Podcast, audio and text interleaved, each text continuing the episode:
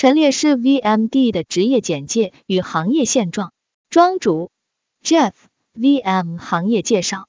要点 VM 职业科普。首先，我给大家科普一下陈列这个职业。陈列的英文是 Visual Merchandising Display，VMD。VMD 即利用视觉的力量，通过展示陈列，进行有计划的推销。国内我们一般都叫陈列师为 VM。现在国内对商品的陈列也开始重视了，有数码产品的陈列、家居的陈列。化妆品的陈列、服装的陈列，还有超市货柜、货架的陈列。毕竟陈列就是无声的销售，陈列做的精彩，就可以吸引很多人的目光。消费者第一眼看到商品，就可能喜欢它，决定是否购买它。所以商品陈列的最根本要点，就是要让消费者第一眼看到你的商品，让你的商品跟消费者对话。云有路飞，陈列包含穿搭。但穿搭更注重具体的人为载体的搭配，更专精深。穿搭更适合电商搭配师、实体导购和每个想提升形象的人。拥有 Alex John John，Visual Merchandising 视觉陈列与零售市场 Retail Marketing 是有区别的。Visual Merchandising 中两个核心词，一个是 Visual 视觉，第二个是 Merchandising 产品销售，其目的可见一斑。都是为了更好的销售，穿搭也是作为陈列师要钻研的一部分。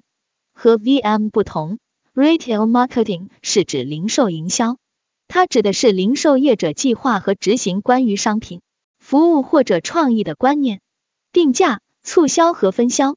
云有爱评，从我的了解来看，二者不完全一样。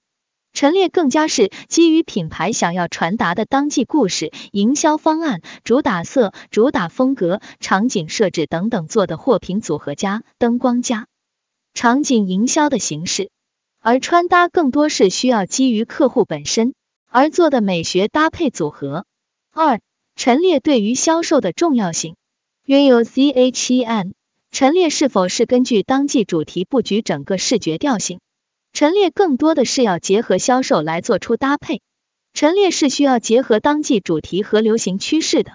对于卖的太快导致的断码断色的情况，首先对于我们陈列来说，我们会进行新一轮的货品重组，而且会根据剩下的货品进行新一轮的陈列组合，让剩下的货品看起来像一盘有完整风格、有系列感的货品。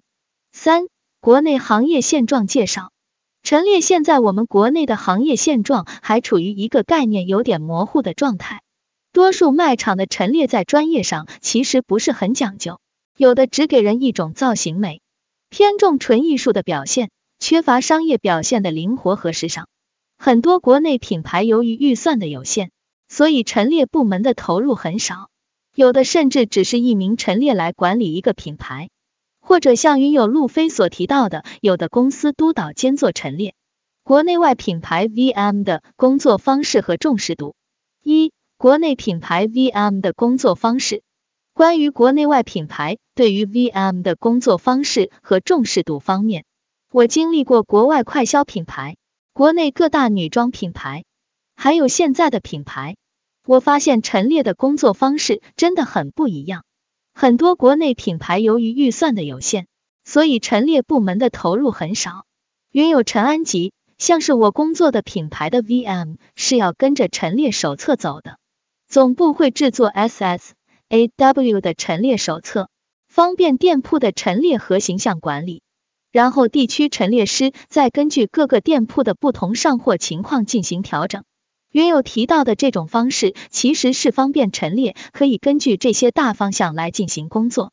陈列指引就是一个季度陈列的主导。有这种情况，有的公司甚至没有陈列，都是店铺人员自己调整。二、国外品牌 VM 工作的方式。原有所以，那好一点的大公司的陈列师分布是怎样的呢？是平均每几家店一位陈列师吗？约有 Eleven。苏州那边的陈列工作量是按区域划分，每个陈列师负责自己的区域。我之前面过苏州林志的时候了解过，图片店铺晚上下班后就开始盘点搞陈列，陈列师和店员忙到十二点左右。陈列也是个体力活，通常规模比较大、公司架构完善的公司会设立单独的陈列部门，就是一个独立的部门。一般情况下，不是每家店一位陈列，而是一个大区域指派一名陈列，比如北区、南区、西区。如果进行细分，每家店铺还会在店铺销售里培训一名陈列小助手。培训好了，陈列小助手可以在一定程度上提高工作效率，也可以更了解店铺销售情况。很多奢侈品牌在有陈列大调整的需求或者有新货上新时，基本都是在晚上或者早上开业之前做好陈列的工作，这样才不会影响销售。如果遇到上 pop up 的话，就需要熬夜完成工作了。像一线大品牌，每个店铺都会有一名 in store 的陈列，这样就可以随时维护卖场的形象。比如 Gucci 店铺，一个大店是需要调整五天的，力求每一处都要做到极致。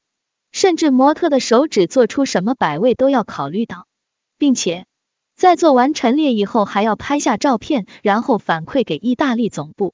VM 的职业门槛：一、想要成为 VM 需要具备的条件：一、你首先要确定你自己真的非常热爱这个行业，你需要培养好的审美和品味；二、你要对服装品牌设计风格和特点有所了解。知道现今的流行趋势和风格。云有豆子，我发现有的陈列师招聘要求要有艺术服装相关或者要有经验。云有 Zoe 要有大局观，并且总是得出新的点子。灵感枯竭的时候，头疼和心累应该不亚于设计师吧？陈列这个行业有时会很累，也很费脑。你要跟很多部门去沟通，去协调。比如说货卖没了，模特也没得穿了。怎么办？我们就需要想办法重新组合出一组新的模特，卖场也得重新调整出新的感觉，让服装看起来像完整的货品。而且每次的调整，你都需要结合店铺的需求、售卖的需求以及新一季的流行趋势，还有整体的美感去做一个平衡。所以说的大局观很重要。每次调货场，我们都需要提前做出陈列的计划。就是要提前规划出整体的视觉走向。原有所以这个提前一般是指多久呢？还是在某一个环节到来的时候呢？原有 I mean 店铺出陈列的款式也是运营定吗？作为陈列，我们是没有调货的权利，那是运营的工作。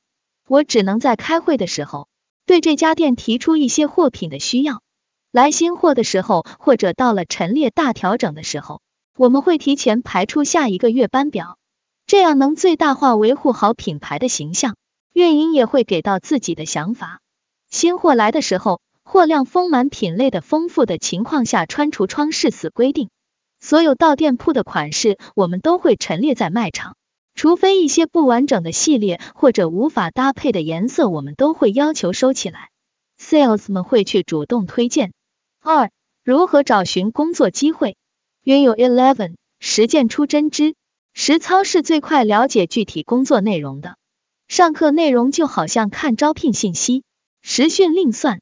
想转行做一名陈列，最快的方法是花钱报名参加陈列的学习班，切记不要上网课，这种东西需要实操的去练习和积累经验。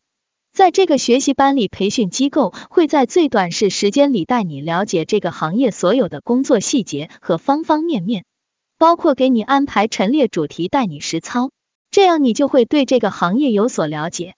在学习的时候一定要积极一些，要多问多学，要加入各个微信群，跟老师同学搞好关系，因为很多老师都是品牌的资深陈列，有品牌资源。三点 VM 的薪资待遇。原有 Jessie，我比较好奇陈列师在国内的薪资待遇，比如在京沪广深这样的一线城市。原有 Zoe，我之前搜过这个行业，看到了一个陈列师的 Vlog，他表示自己认为陈列这个行业有点入不敷出，就是说这个行业在国内最高的薪资也不是特别高，并且这个行业较累，付出与回报有时候不成正比。看起来搞美学相关行业的都得热爱且有点 sense。不然很难走远。我想知道你怎么看他的观点呢？薪资方面，我所了解的，在北京、上海这类城市的大品牌基本是八 K 起步，小一点的品牌六 K 起步。其实这个行业薪资并不是那么的高，也的确会很累。如果不是真的热爱和喜欢的话，那还是不要入行。这个工作也没有想的那么光鲜亮丽。我不知道这位拍 vlog 的同行经历过几个公司。但同行业薪资高的也有，当然都是在陈列的管理级别了。四，成为 VM 的另一种方式。当你学习完陈列的相关知识，想直接去一线品牌几乎是不可能的。你要想想，你前面还有那么多在这个行业里有经验的大佬，怎么可能会那么快给一个初入行的小白直接上手的机会呢？所以你要做好从零开始的准备。我建议你可以选择从一个快销品牌的 in store 陈列开始，或者从陈列小筑开始，一步步积累完善自己，一步一步晋升。条条大路通罗马，还有一条路就是你可去到自己喜欢的品牌做 sales，然后做陈列助理。后期公司缺人的话，可以跟公司提议转岗成为正式的陈列，一般公司都会愿意选择内部人员。因为你对公司货品结构了解，所以会比外招有优势。五、如何才能跻身成为一线品牌的高级 VM？原有所以对比国内而言，国外品牌对陈列师有哪些要求呢？会要求你一定要专业相关吗？国内目前是否非常缺乏优秀而专业的陈列师人才呢？如果你是学的时尚、服装、美学方面的专业，或者是有国外留学背景。大品牌都会给你抛出面试的橄榄枝，这并不绝对，但是一定是会需要你对服装、对时尚有所了解的。因为如果你具备一定的审美，你肯定会更好、更快的被培养出来。国外品牌对陈列师的要求的话，会比国内品牌招人更严格，要求的东西会更多。首先，你需要有好的审美，自身的形象要好，因为你出去就代表了品牌的形象。还有就是你需要会一定的英文，因为很多邮件都是英文的，国外给的陈列指引也都是英文，所以会一些英文的话，对你的工作会有很大的帮助。还有就是学历了，国内现在的陈列圈还很小，起码北京是这样的，但优秀的专业的陈列同事其实很多，